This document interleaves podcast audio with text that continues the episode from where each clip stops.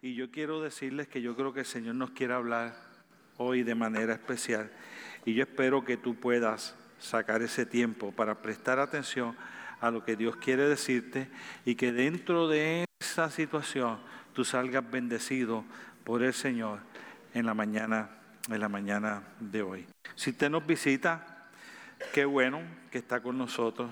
Espero igualmente que este mensaje sea de bendición para su vida y espero que al salir de este lugar Dios haya hecho algo hermoso en la vida de cada uno de los que estamos aquí.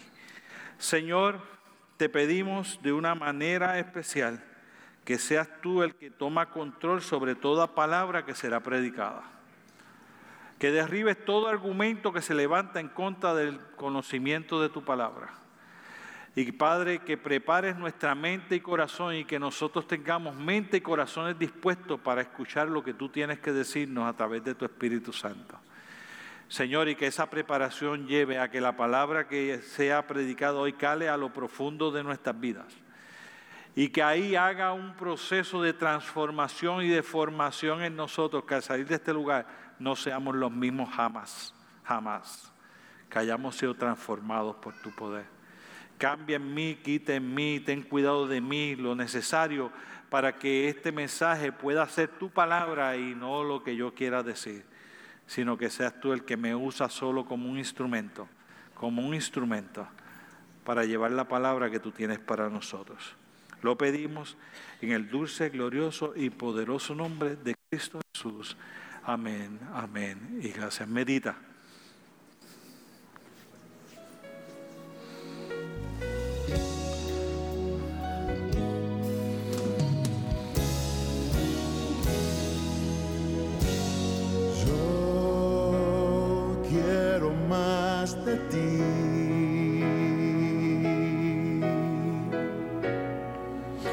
Habitar en tu presencia.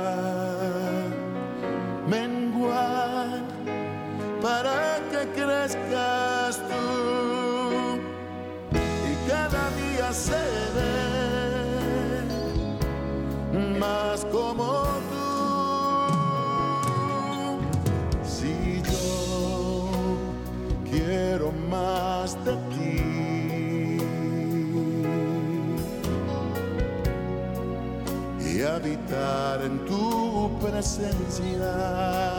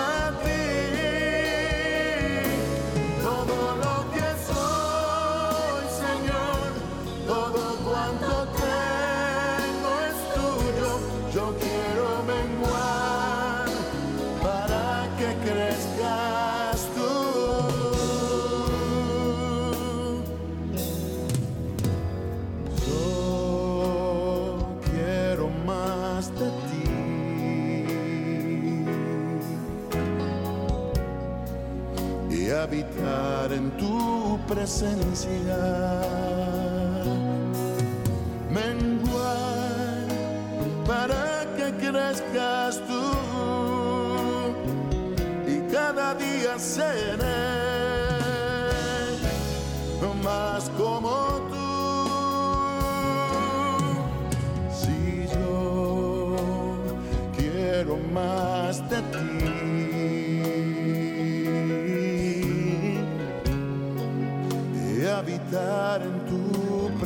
Presencia.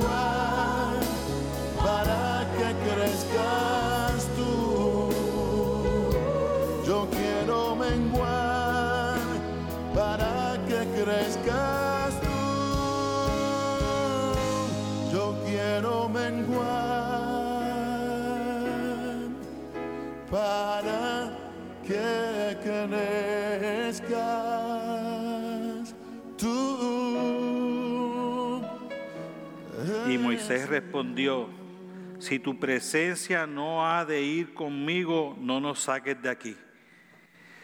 ¿Y en qué se conocerá aquí que he hallado gracia en tus ojos, yo y tu pueblo, sino en que tú andes con nosotros?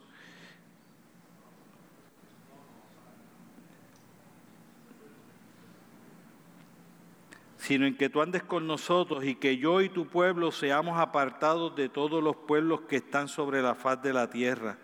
Y Jehová dijo a Moisés, también, también haré esto, esto que has dicho, por cuanto has hallado gracia en mis ojos y te he conocido por tu nombre. Él entonces dijo, te ruego que me muestres tu gloria. Y él le respondió, yo haré pasar todo mi bien delante de tu rostro, proclamaré el nombre de Jehová delante de ti, tendré misericordia del que tendré misericordia y seré clemente para ser clemente, porque seré clemente. Mas no podrás ver mi rostro, porque no me verá hombre y vivirá. Éxodo capítulo 33, versículos del 15 al 20. Cuando uno dice que quiere más, usualmente el ser humano siempre quiere más. Nosotros somos unos seres insatisfechos en la mayor parte de las situaciones de la vida que tenemos. Si tenemos dinero, queremos más dinero. Si tenemos carro, queremos un mejor carro. Si tenemos casa, queremos una mejor casa. Si, si queremos estudio, queremos una mejor profesión. Si, si, queremos, si tenemos un grado asociado, queremos un bachillerato. Si queremos bachillerato, queremos una maestría. Si tenemos un doctorado, la gente quiere un postdoctorado. Y si tiene un postdoctorado, quiere un segundo postdoctorado.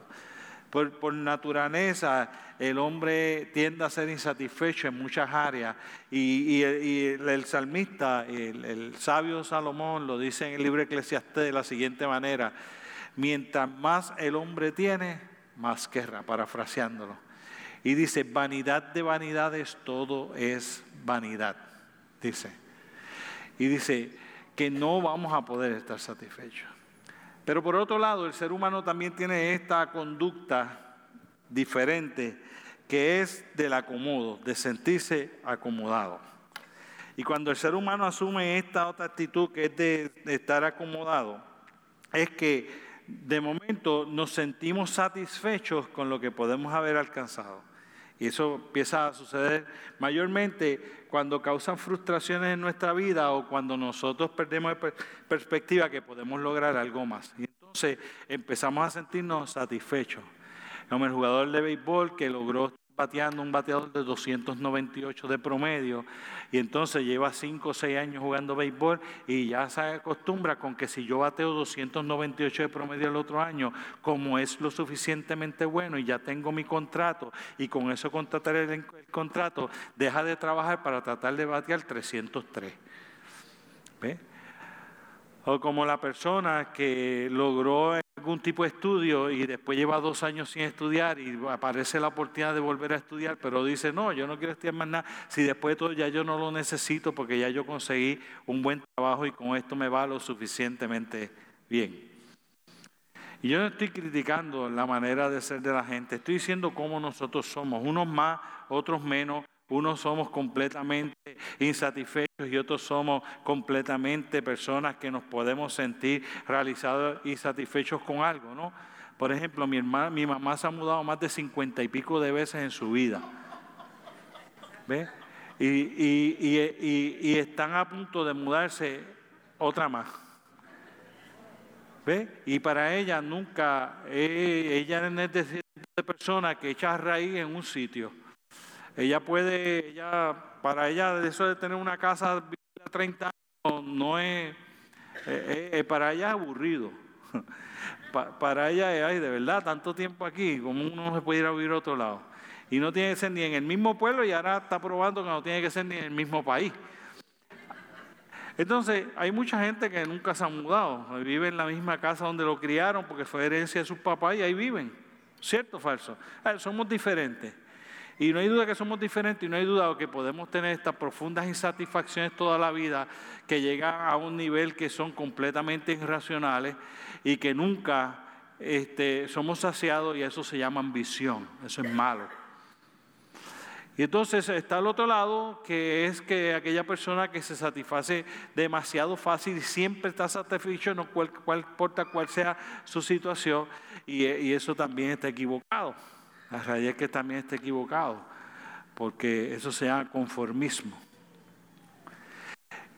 El problema es que en la vida cristiana, la que aplica es la de insatisfacción y no la de conformismo con, en cuanto a nuestra relación con Dios. Que el conformismo en la relación con Dios no puede existir. Que, eh, que en la relación con Dios es, tiene que haber siempre el deseo de más y saber que siempre puede haber más de lo que nosotros hayamos alcanzado en nuestra relación con Él. Siempre debemos querer más. Y debemos querer más por dos razones principales. La primera, Dios tiene más que dar. La segunda, yo tengo más que recibir y más que cambiar. La tercera, Dios no solo puede dar más, Dios quiere dar más. Y la cuarta, si yo recibo más de Dios, mientras más recibo, mejor en mi relación con Él, mejor mi vida cristiana. Así que cuando uno mira las razones, las razones son de pesos. Yo necesito más y Dios tiene más para dar yo anhelo más y Dios quiere dar más, y si yo anhelo, pues entonces ya Él lo va a dar.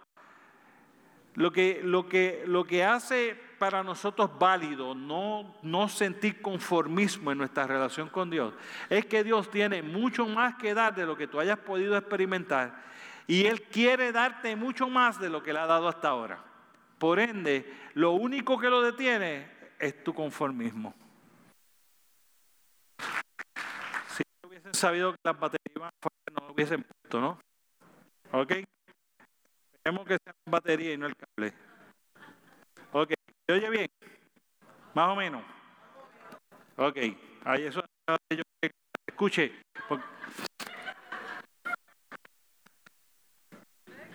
Solo yo, solo yo, mi actitud puedo detener lo que Dios quiere darme.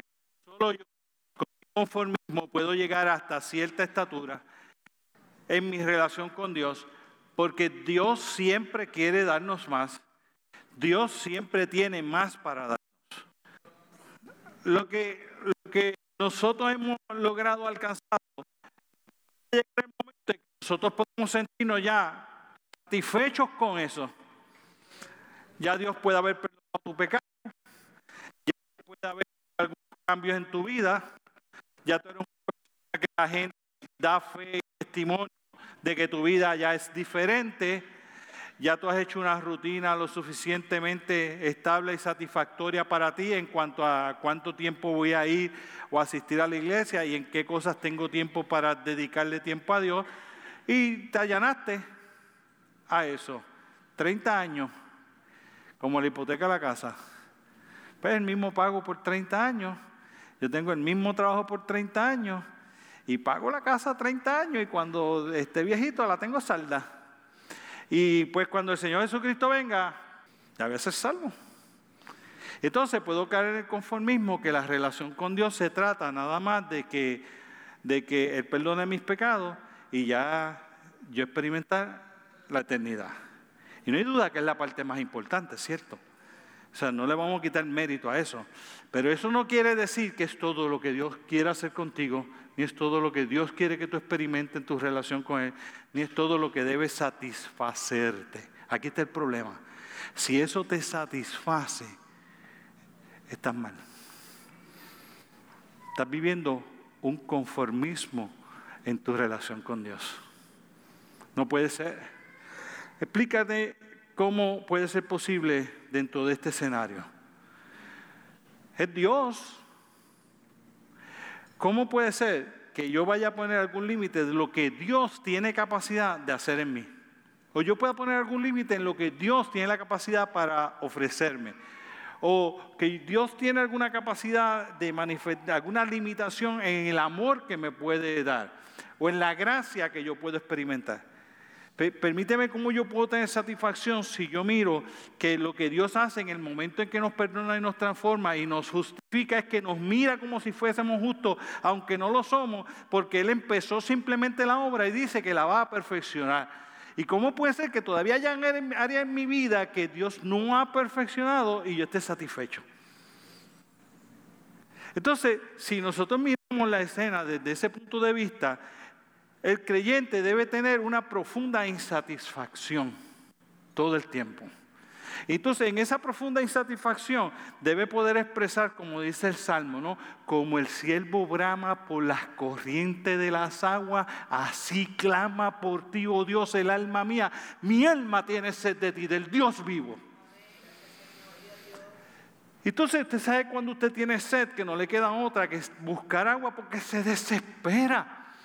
Y cuando usted tiene necesidad de sentirse seguro en algún sitio, usted sale corriendo buscando esa seguridad que le provee el agua al siervo. El siervo no solo lo hace porque necesita agua, sino porque necesita sentirse seguro. Y si todavía hay inseguridad en ti, ¿cómo puede ser que estés satisfecho hasta el nivel que tiene la relación tuya con Dios?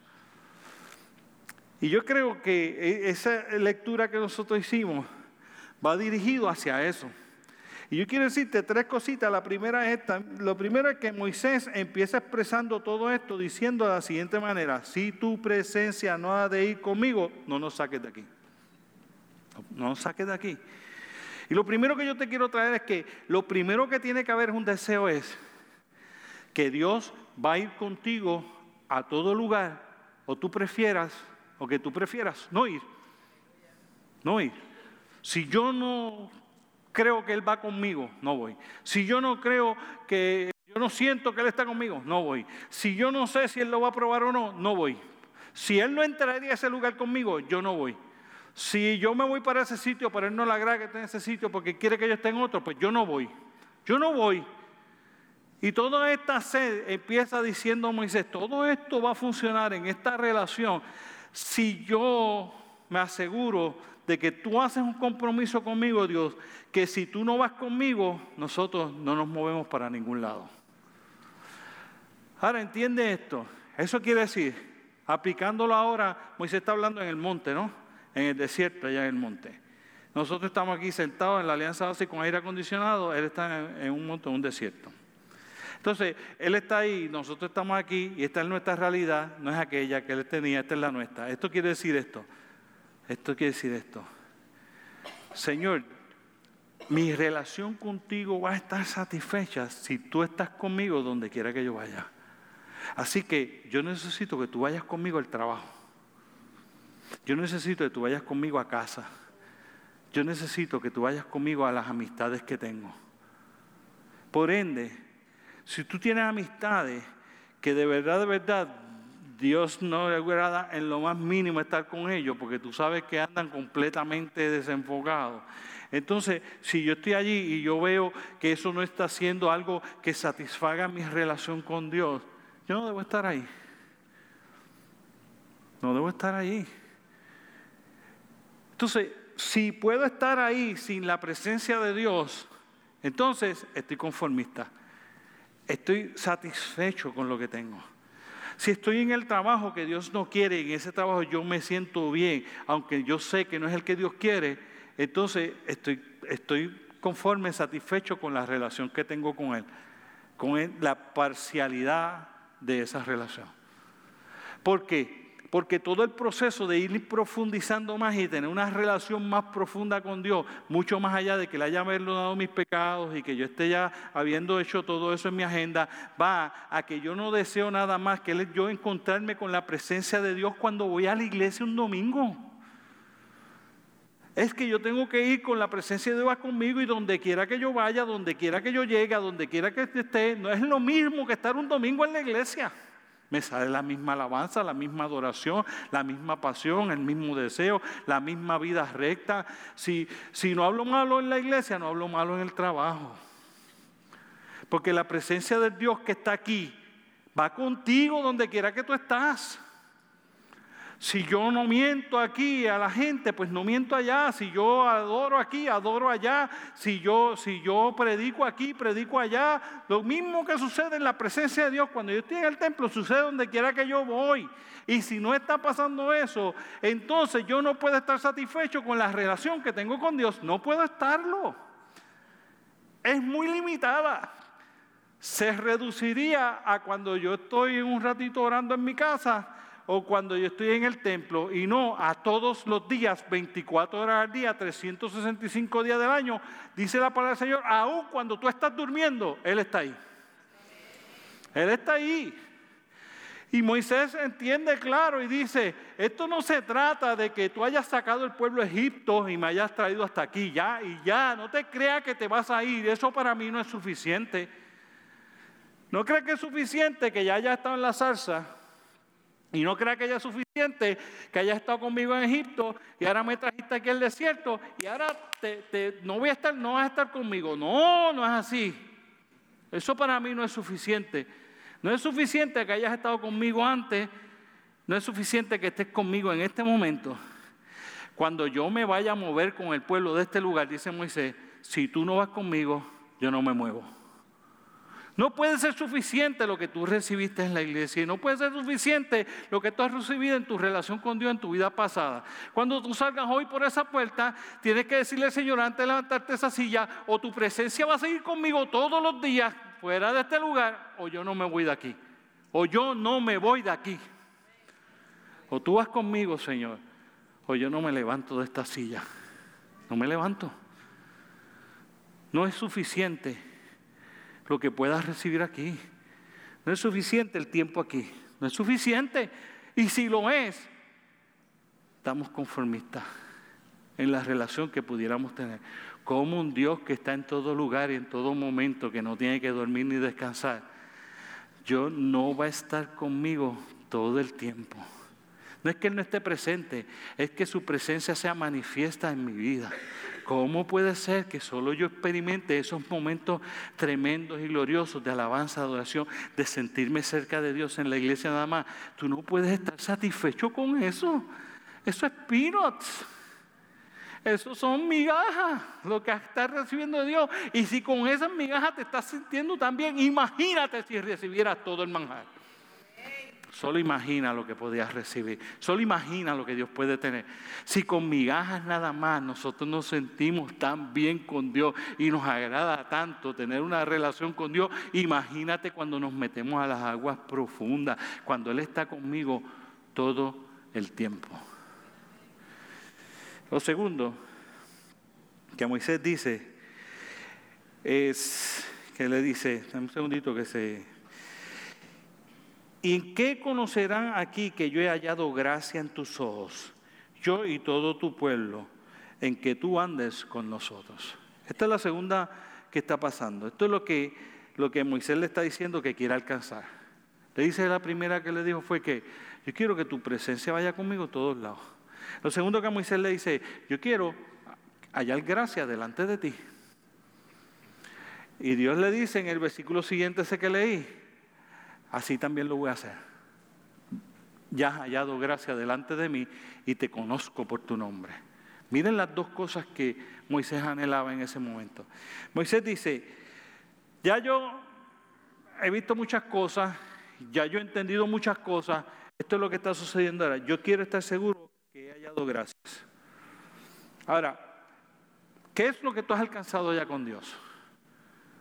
Ese es el segundo punto, ¿no? El primero es que el punto de partida de una relación profunda es que yo anhele que Dios esté conmigo donde quiera que yo viva. El segundo punto es que ya yo he alcanzado en esta relación con Dios.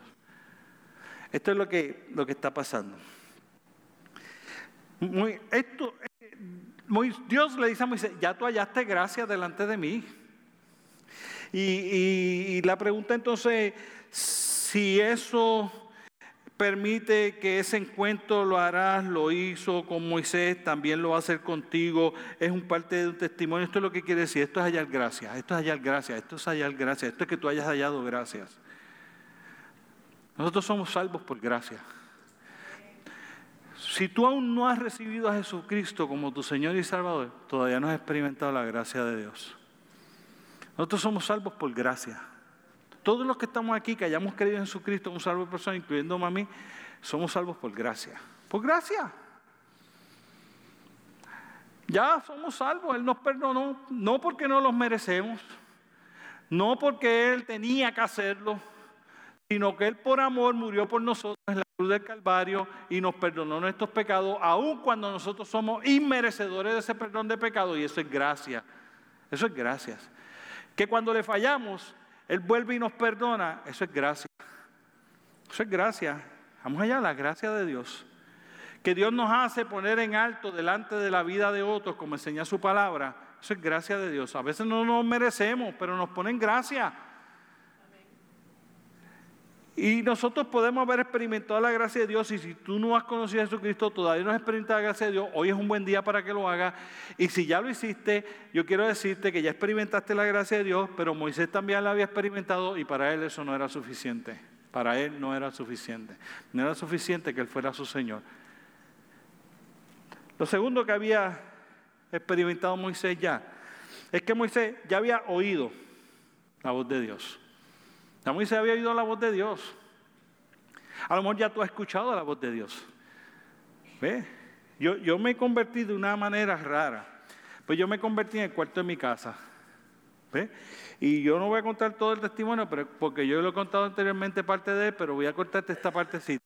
Esta era, esta era mi oración. Señor, si tú te apareces aquí y yo te veo, yo te voy a servir toda la vida. Y Dios nunca se apareció. Usted me conoce, ¿no? Y al tiempo volví, Señor, no tienes que aparecerte, pero si yo escucho audiblemente tu voz, yo voy a creer en ti y te voy a servir toda la vida. Y no escuché más que mis ronquidos cuando me quedé dormido.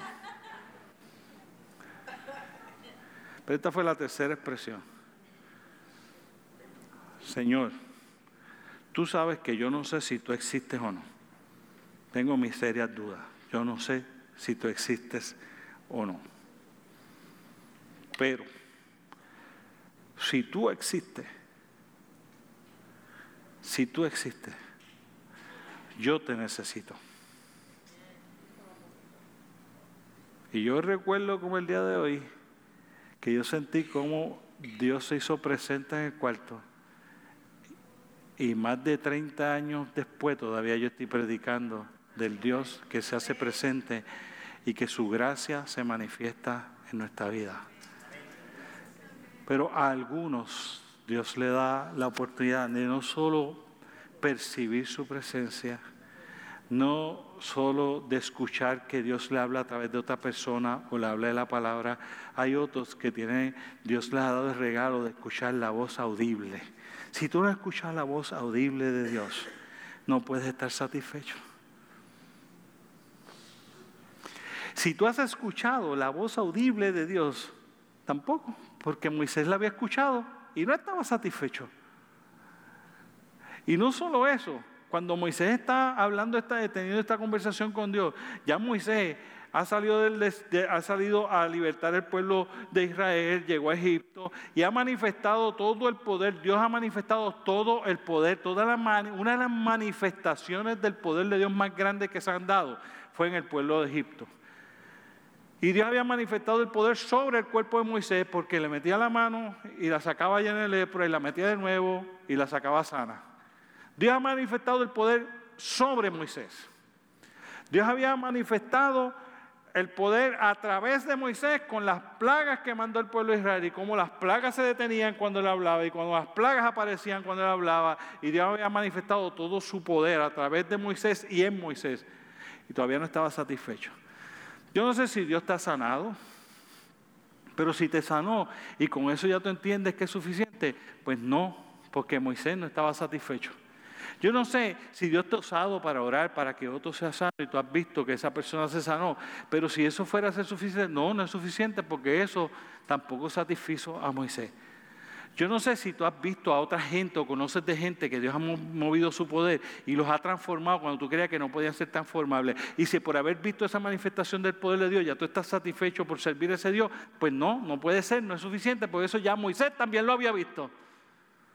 Yo no sé si tú has visto ese poder manifestado de Dios sobre eventos naturales o eventos sobrenaturales que nadie más explicaría. O tú has estado ahí cuando eso ha sucedido. Pero yo quiero decirte que si eso había pasado, eso le había pasado a Moisés. Ya Moisés ha experimentado eso y a lo mejor tú has experimentado todo eso. Pero aún experimentando todo eso, Moisés no estaba satisfecho y tú tampoco podrías estarlo. No es suficiente. No es suficiente haber escuchado la voz de Dios. Y no es suficiente haber visto todo el poder manifiesto. Y si fuera eso, ya Moisés había visto la presencia de Dios manifiesta cuando estaba en la salsa ardiendo. Y quizás tú has visto aquí que Dios se haya metido en este lugar o en algún otro lugar que tú hayas visto y has visto una manifestación de Dios poderosa, increíble, inigualable. Y tú has formado parte de ese momento y te lo has gozado y lo has disfrutado y has visto que Dios es real porque yo he visto la presencia manifiesta de Dios en un lugar. Pero Moisés no estuvo satisfecho y tú tampoco puedes estarlo. ¿Ve? Hace unos años atrás, muchos años atrás, cuando Vido era joven. No, no, no, en serio. Tú estabas, ¿verdad, Vido? En aquel campamento de la primera noche de la avance de adoración. ¿Ve? Que era joven. Estamos allí. la persona que venía a cantar no podía cantar y ya nosotros como que Dios nos había adelantado que no iba a llegar. Y nosotros teníamos el plan B. El plan B era que el Ministerio de Adoración iba a coger las canciones que habíamos cantado durante el campamento y vamos a hacer una noche de alabanza de adoración. La primera vez que hubo una noche de alabanza de adoración, un campamento joven de la Alianza. Todavía se hacen noches de alabanza de adoración en el campamento. Y eso hace más de 20 años atrás. Escuche esto. Estamos allí. No llegó la persona, yo reúno al grupo y le digo, ¿qué vamos a hacer? Eh, plan B. Plan B es la que hay porque el hombre no va a venir. Ah, perfecto, pues vamos, vamos, vamos para adelante, vamos a echar manos, eso es lo que Dios quiere, eso es lo que vamos a hacer. Esto fue lo que yo vi allí de una manera espectacular. Vido fue copartícipe de eso, Jessica fue copartícipe de eso. Yo creo que Mónica también debió haber sido copartícipe. Ellas eran más jóvenes que Vida, no es broma. Vido era más joven. La cuestión fue que cuando sonó la primera nota, yo vi a 300 jóvenes pararse sobre la silla por las próximas dos horas, no sentarse de adorar a Dios. Y nosotros vimos descender como una nube del cielo que se, poseía, se, se llegaba sobre aquel lugar. Una cosa extraordinaria empezó a pasar los jóvenes empezaron a caer de rodillas, la gente empezó a adorar a Dios de una manera increíble. Mientras eso pasaba, había gente que estaba endemoniada, empezaron a ser libertados de sus demonios y fue una manifestación de la presencia de Dios poderosa, gloriosa, que al día de hoy yo recuerdo, yo no he estado en otro momento que yo haya visto la presencia de Dios manifiesta de una manera más increíble que esa ese día allí. Pero no me satisface no me satisface. Tú no te puedes satisfacer con que hayas visto una manifestación un día o en algunas ocasiones de la presencia de Dios. Tú no puedes satisfacerte porque has escuchado la voz de Dios. Tú no puedes ni siquiera satisfacerse porque has visto el poder manifestado de Dios sobre tu vida y sobre la vida de otros para transformarnos o sanarlo. No puede ser porque Moisés no estuvo satisfecho con eso y tú tampoco puedes estarlo. Esta es la tercera que ya Moisés tenía. Moisés, además de haber visto su presencia, haber hallado gracia delante de él, dice la palabra del Señor que Moisés, Dios lo conocía por su nombre. Te conoce Dios por tu nombre. Porque esto es lo que quiere decir.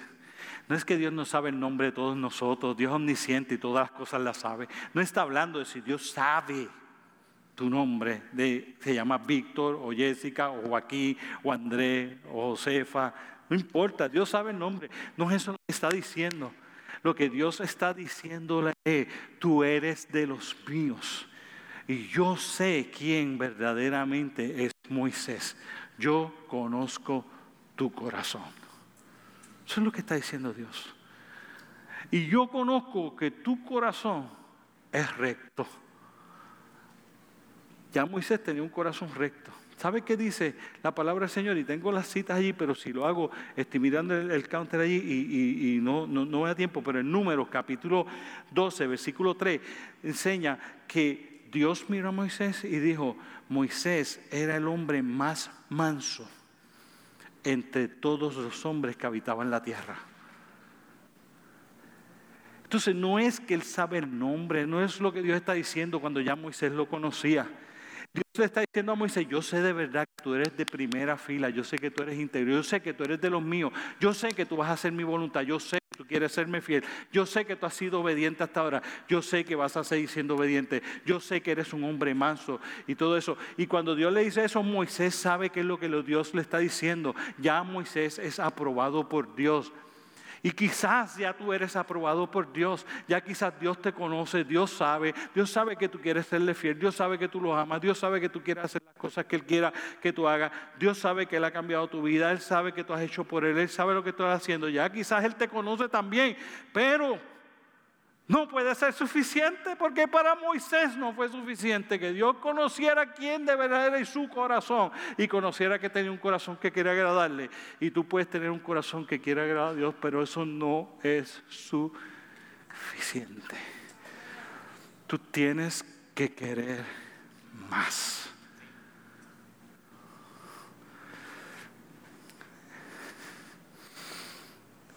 Moisés le dice atrevidamente,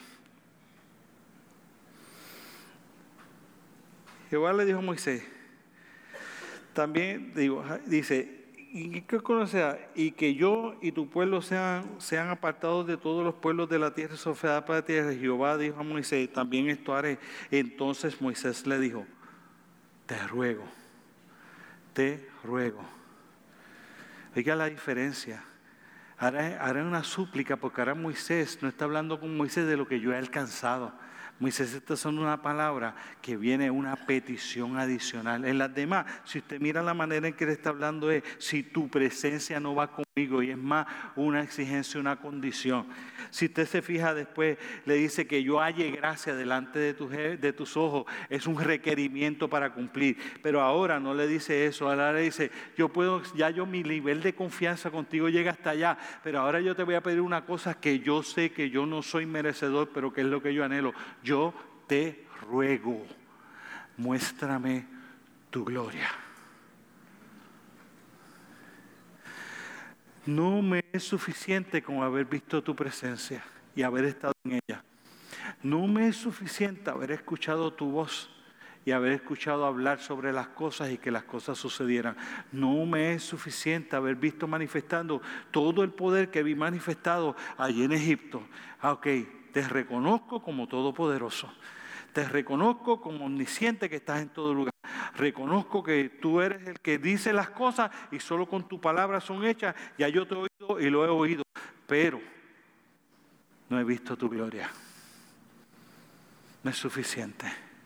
Esto es lo que sucede. Moisés no quería mantener la relación con Dios en que Dios de vez en cuando se le apareciera o que Dios caminara con él nada más o que Dios le hablara no quería ver la manifestación del poder de Dios. Moisés quería ver a Dios, no la manifestación de Él. No es suficiente ver que manifestó su poder sobre tu vida o la vida de otro, que tú has escuchado su voz, o has escuchado como Dios le ha hablado a otro, has escuchado las cosas que suceden con la voz de Dios. No es suficiente que tú hayas sentido o experimentado la presencia de Dios, ni que la presencia de Dios vaya con nosotros sin nosotros poder verlo. No es lo mismo que serle más allá hasta poder ver su gloria. No lo es. No es suficiente. Pero la, está empezando la relación de Dios con el pueblo y con Moisés. Y yo quiero coger un tiempo aquí porque eh, usualmente yo no lo leo así, pero yo quiero decirte diferentes cosas que el Señor puso en mi corazón, de, lo atrevido que está haciendo Moisés, de lo atrevido que estaría siendo nosotros, si nosotros hoy al final de este mensaje, cuando nos pongamos en pie para orar, para que Dios muestre su gloria sobre nuestra vida y que nos ayude a prepararnos para que eso se haga una realidad, es una petición bien grande, bien arriesgada, es una petición que requiere una relación profunda con Él, es una petición que requiere una búsqueda profunda de Él, es una petición que necesita una profunda insatisfacción en nuestra vida con el nivel que hemos alcanzado porque queremos alcanzar más, pero esto es lo que Moisés está diciendo en ese momento que todavía nadie sabe, nadie sabe. Todo esto que te voy a dar fue lo que sucedió cuando la gloria de Dios se hace visible o se hace presente en la vida de alguna persona. Todo esto fue lo que sucedió, que Moisés está pidiendo sin todavía saber qué realmente puede ser lo que él esté pidiendo. Y dice de la siguiente manera Isaías capítulo 1, versículo capítulo 1, eh, Reyes capítulo 19. Dice, él le dijo, sal fuera y ponte en el monte delante de Jehová. Y he aquí Jehová que, que pasaba y un grande y poderoso viento que rompía los montes y quebraba las peñas delante de Jehová. Pero Jehová no estaba en ese viento. Solo era el destello que iba pasando delante de la presencia de Dios. Se rajaban los montes y se partían las piedras. ¿Tú crees que hemos visto suficiente? ¿Tú crees que has experimentado suficiente? Pero Jehová no estaba en la piedra, era un terremoto. Pero Jehová no estaba en el terremoto. Y tras el terremoto un fuego, pero no estaba en el fuego. Y tras el fuego un silbido apacible y delicado. Un silbido apacible y delicado. Y cuando lo oyó Elías, cubrió su rostro con su manto y salió y se puso a la puerta de la, cueva. Y aquí vino a él una voz diciendo, ¿qué haces aquí? Esto es lo que sucedió. La presencia de Dios, la gloria de Dios manifestándose en un lugar. Un terremoto es menos. Un fuego ardiente es menos un viento recio que rompa las piedras, las rocas y los montes es menos que la gloria manifiesta del Dios a quien tú y yo servimos. En el año que murió el rey Usía, yo vi al Señor sentado sobre un trono alto y sublime, y sus faldas llenaban el templo. Por encima habían dos serafines, cada uno de ellos tenía seis alas, con otros cubrían su rostro, y con dos cubrían sus pies, y los dos daban, volaban y el uno al otro daba voz diciendo, Santo, Santo, Santo es Jehová de los ejércitos. Toda la tierra está llena de su gloria. Toda la tierra está llena de su gloria. Y los quiseles de las puertas se estremecían con la voz del que clamaba. Y la casa se llenó de gran humo. ¿Cómo podemos haber visto suficiente? Cuando Salomón acabó de orar, descendió fuego del cielo y consumió el holocausto y las víctimas y la gloria de Jehová llenó, la gloria de Jehová llenó todo el templo y no podían entrar los sacerdotes en la casa de Jehová porque la gloria de Jehová había llenado toda la casa. Cuando vinieron, cuando vieron todos los hijos de Israel descender el fuego y que la gloria de Dios sobre la casa, se postraron sobre sus rostros en el pavimento y adoraron y alabaron a Jehová. ¿Cómo puede ser posible que nosotros estemos satisfechos? ¿Cómo? ¿Cómo puede ser?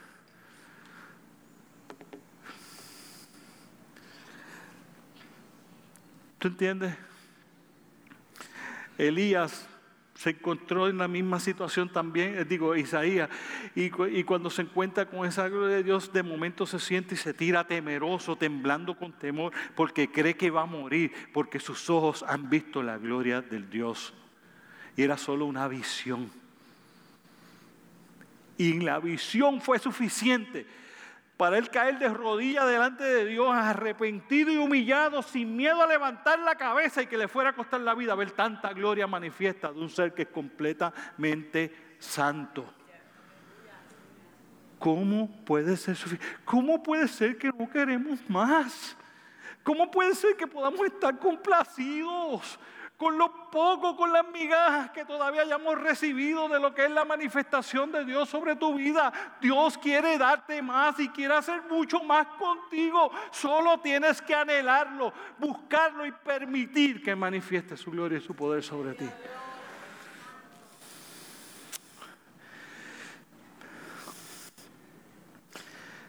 Bendito sea el Señor. Cuando tú miras entonces ese pasaje, no es suficiente escuchar su voz. No es suficiente recibir algo cada semana, una vez por semana. No es suficiente experimentar su presencia un rato nada más, queremos su presencia todo el tiempo. No es suficiente ver su poder manifestándose sobre otro, haberlo visto y haber visto que se manifiesta sobre mí. No es suficiente ver su poder cada día manifestándose en algún lado. Tú tienes que querer más. Tú tienes que querer poder ver su gloria.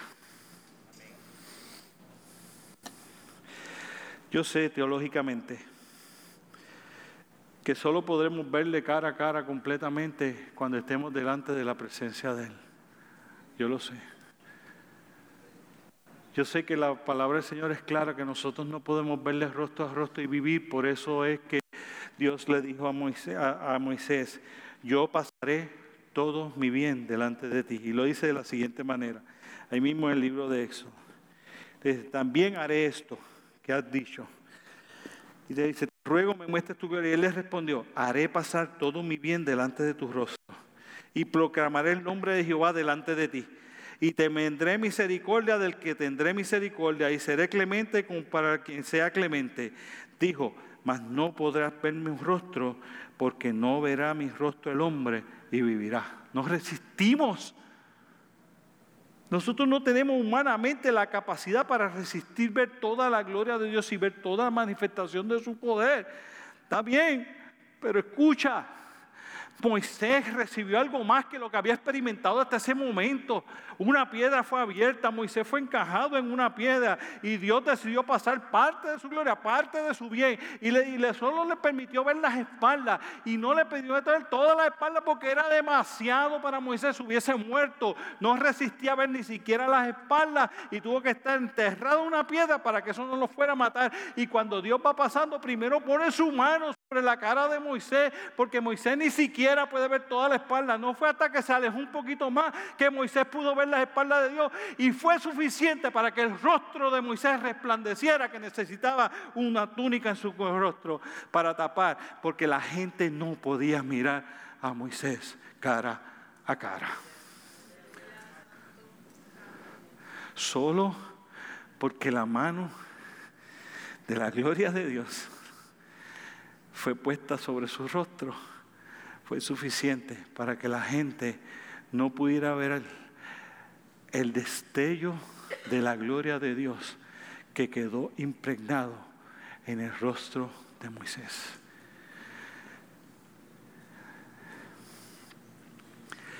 Si te vas al Nuevo Testamento, llega el monte de la transfiguración. ¿Y quién está allí? Moisés. ¿En dónde? En toda la manifestación de Dios en aquel lugar. Escucha lo que debe ser lo mínimo que tú deberías salir de aquí anhelando hoy. Lo mínimo, lo mínimo, lo mínimo. Que el destello de la gloria de Dios esté en nuestro rostro cuando salgamos de este lugar.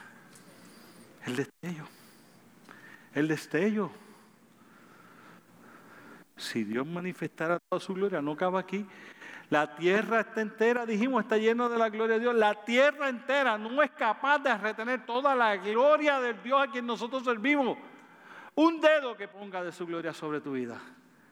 Es una transformación absoluta que no puede ser detenida por nadie. La gente verá el cambio en ti.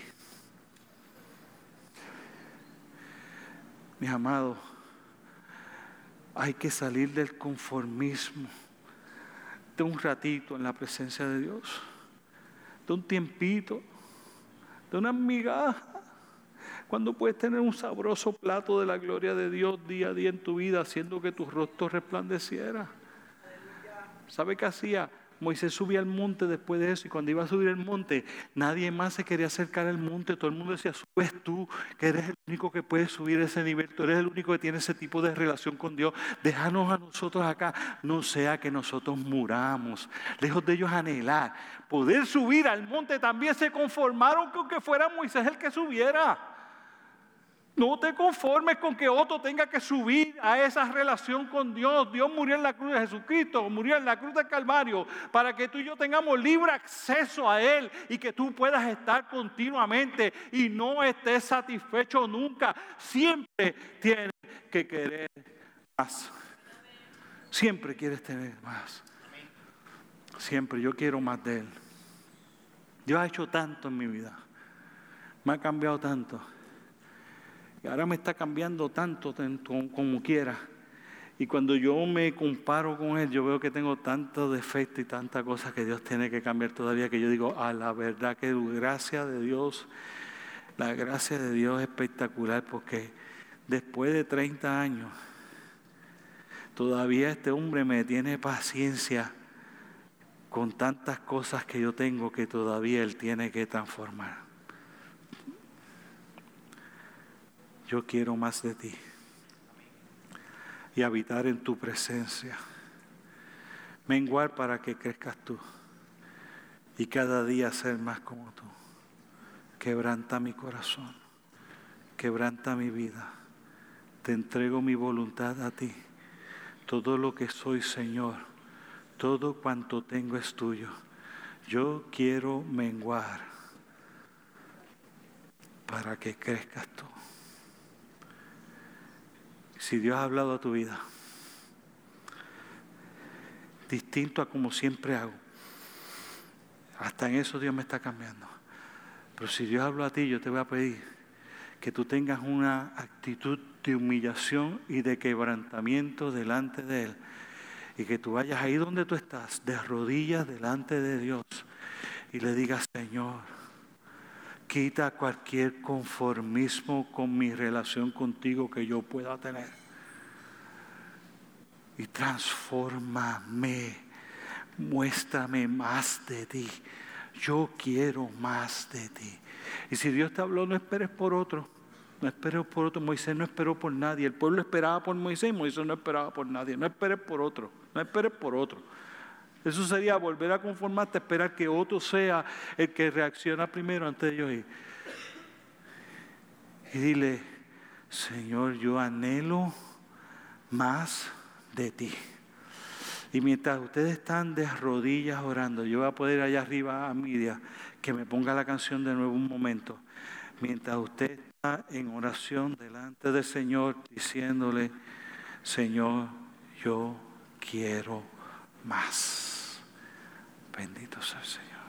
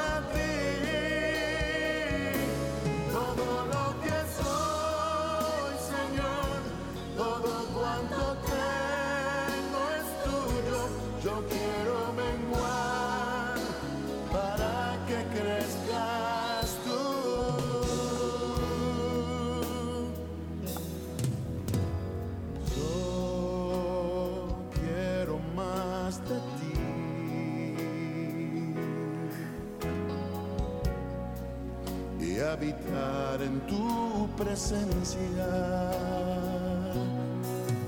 Menguar para que crezcas tú y cada día seré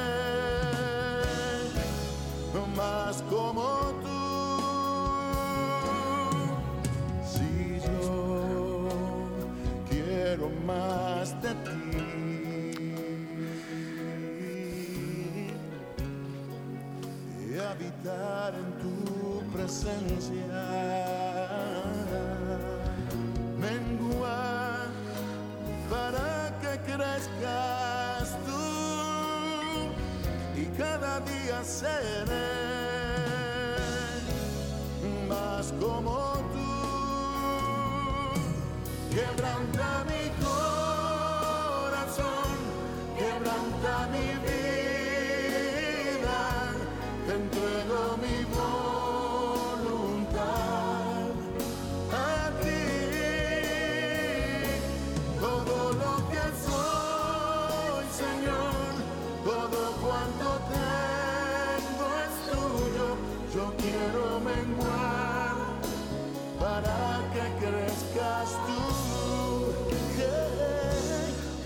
Señor, delante de tu presencia una vez más.